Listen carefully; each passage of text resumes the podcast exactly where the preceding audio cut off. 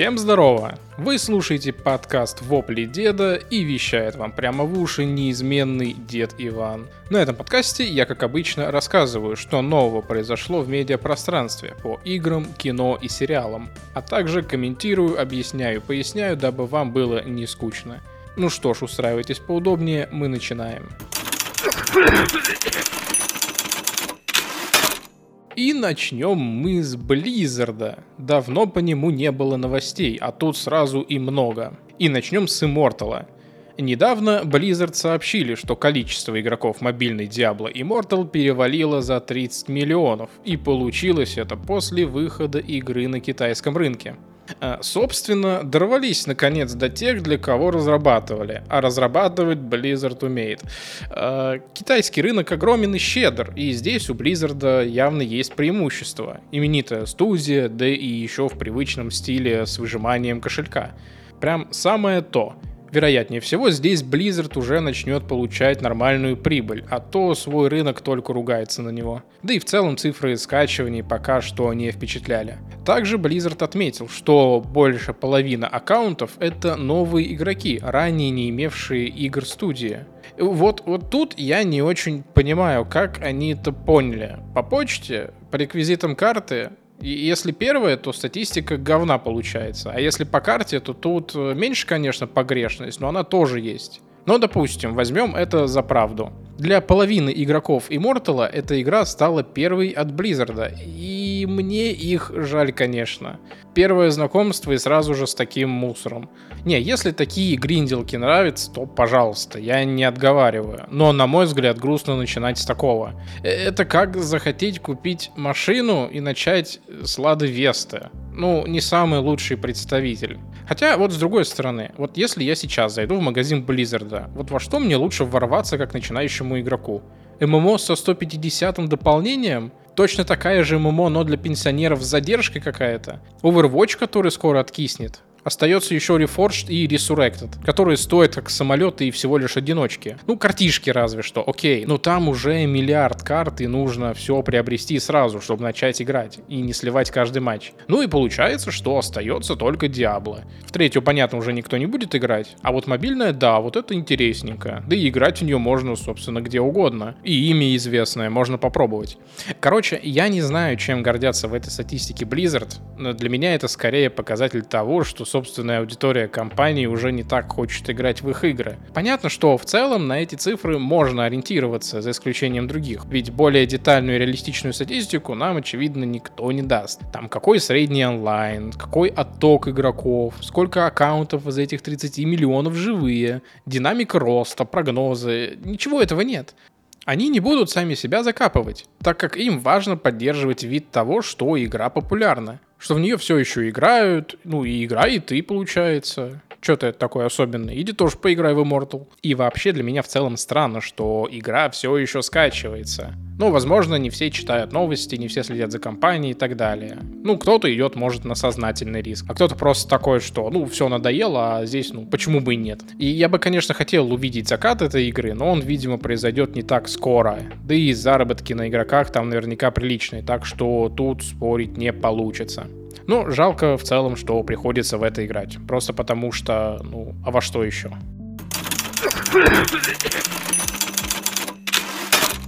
Забавный случай снова с Immortal. Игрок потратил больше 100 тысяч зеленых долларов и теперь не может играть в игру. Если подробнее, то игрок задонатил кучу денег, получил невъебенного персонажа, и теперь рейтинговая система подбора соперников PvP не может найти ему оппонента.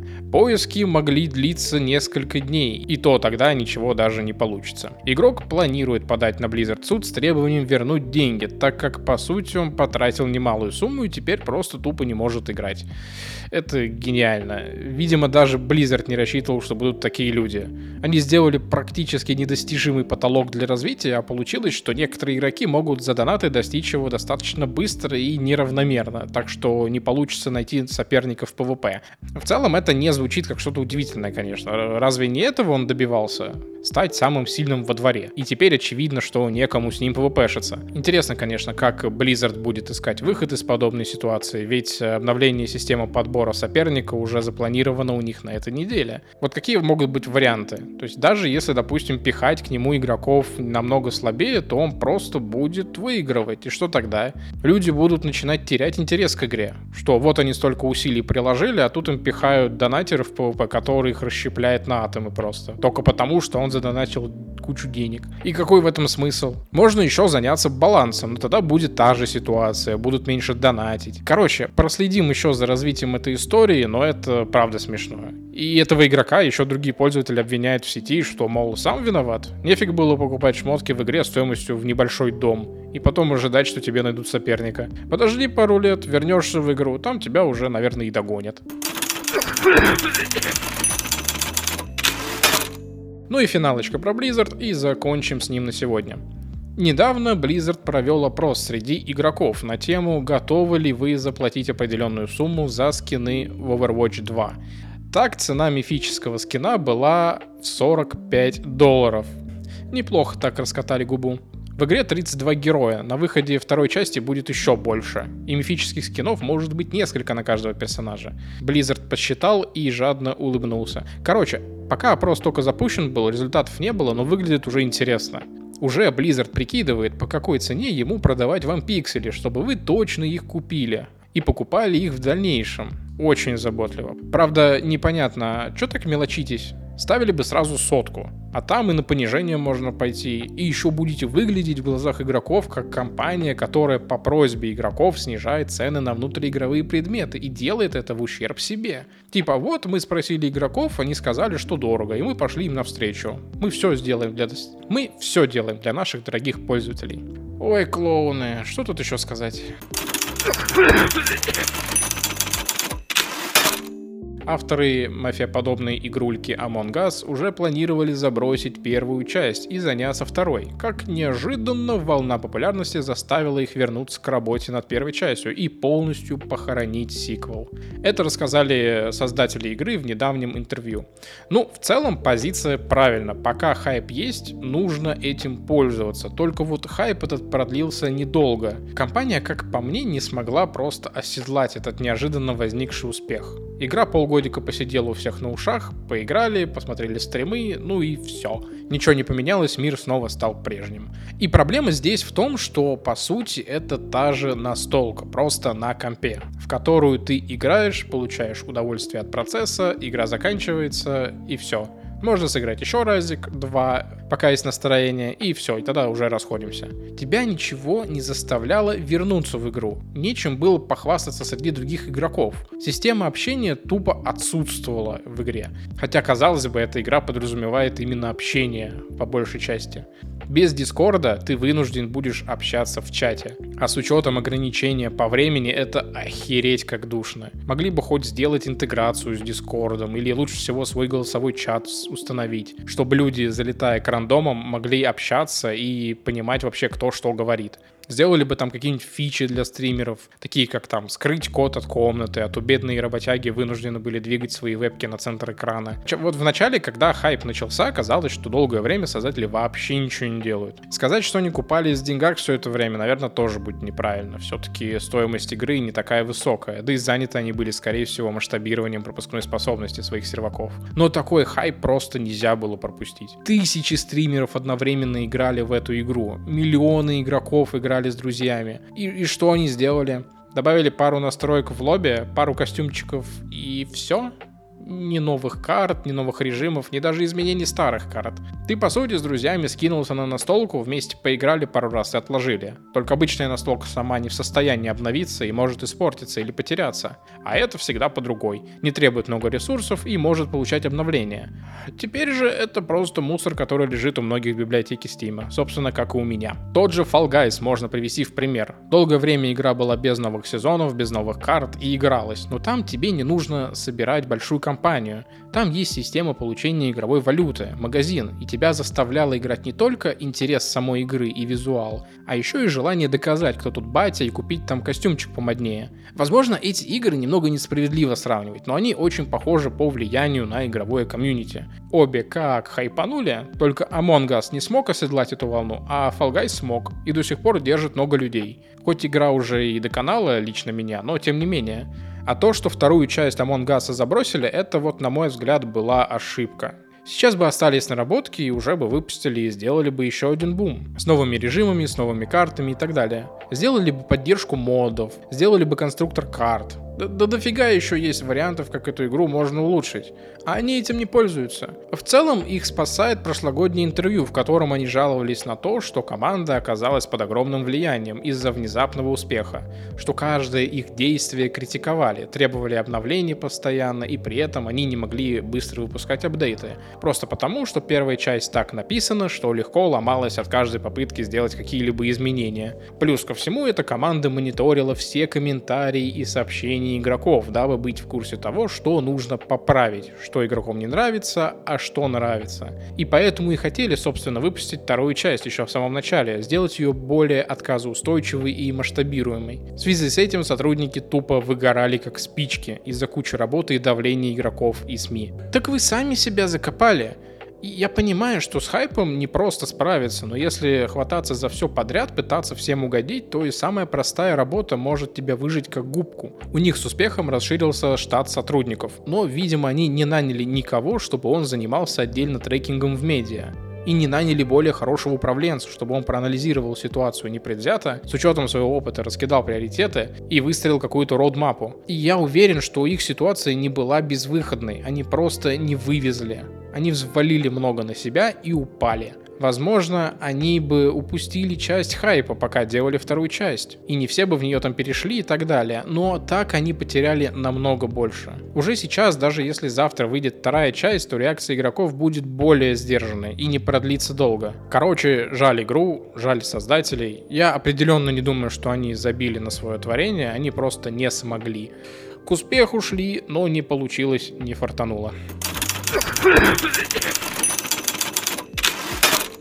Белла Рамзи, исполнительница роли Элли из предстоящей телеадаптации игры The Last of Us, считает, что сериал удивит фанатов игры. Он во многом следует за эмоциональными ритмами оригинала, но также привнесет в историю новую жизнь. Шоу исследует различные пути, которые не были раскрыты в игре. Это, собственно, была цитата Белла. Ну, собственно, то, что сериал удивит, это сомневаться не приходится. Только вот вопрос, как именно они будут удивлять. Тот же самый Ведьмак своим первым сезоном нас крайне удивил. Отхождением от канона, песни Лютика, неправильный Трис, неканонично протеиновым Геральтом и так далее. Но там хотя бы исполнитель главной роли был фанатом оригинала. И как-то вот все-таки его игра была хотя бы нормальной. То есть к Кавилу у меня претензий вообще нет по этому сериалу. А тут тот же Педро Паскаль, который играет Джоэла, он даже не знаком с источником. Не, возможно, это и неплохо плохо, я пока не наговариваю на него. Причем, э, знаете, что странно, раз уж мы про него заговорили, опять-таки, про спекуляцию. В новостях про Last of Us, когда упоминают актеров, у Паскаля приписка постоянно, что он играл в Мандалорце. Класс, гениально, я считаю. Да, Мандалорец популярен и сейчас все еще на слуху. Вот только Мандалорец 99% времени находится в шлеме, и вы не знаете, кто там. Так что описывать, что он сыграл в таком популярном сериале, где он только озвучкой по сути занимался, это как минимум странно. Вот можно же вспомнить другие его роли в «Игре престолов», «Нарко», «Невыносимая тяжесть огромного таланта», «Тревожный звонок», «Кингсман». Просто я с таким же успехом могу переделать новости и указать самые херовые фильмы, где он снимался, а таких очень много. Я прям устану перечислять. У него даже есть три картины с оценкой ниже пяти на кинопоиске. Т так же тоже можно? Просто какой в этом смысл? Ну да ладно. Честно говоря, в нем я и не сомневаюсь особо. Белла Рамзи тоже в целом нормально сыграла в «Игре престолов». Эм, сыграла в «Игре престолов». Ну, короче, главные герои должны выложиться, как мне кажется. Локации, судя по сливам, вполне себе сделаны хорошо. По крайней мере, мы увидим много того, что было в игре.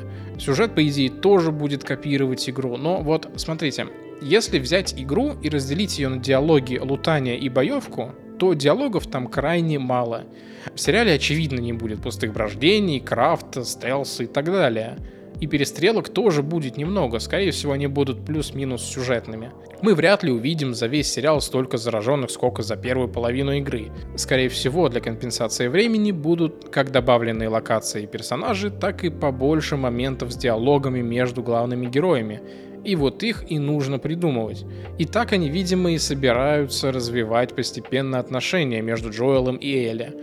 Интересно, конечно, на какое количество сезонов они рассчитывают, чтобы понять, как сильно они будут все растягивать. Но определенно нам покажут просто удлиненную историю. И возможно, только возможно, и даже я надеюсь на это, что у них получится лучше рассказать, показать прогрессию в отношениях, чем в игре. Потому что там это было достаточно быстро. Можно даже устраивать какие-нибудь эмоциональные качели и постоянно теребить их от ненависти друг к другу до привязанности. Вот, кстати, даже интересно, а вот если они вот экранизируют первую часть, и она будет успешной, что они будут потом делать? Они начнут придумывать свой сюжет или начнут экранизировать вторую часть? Там еще материала на несколько сезонов. Там кат-сцены сюжета в целом намного больше. И, возможно, они смогут раскрыть то, что не смог детальнее раскрыть оригинал. И нам не придется додумывать мотивы и чувства главных героев.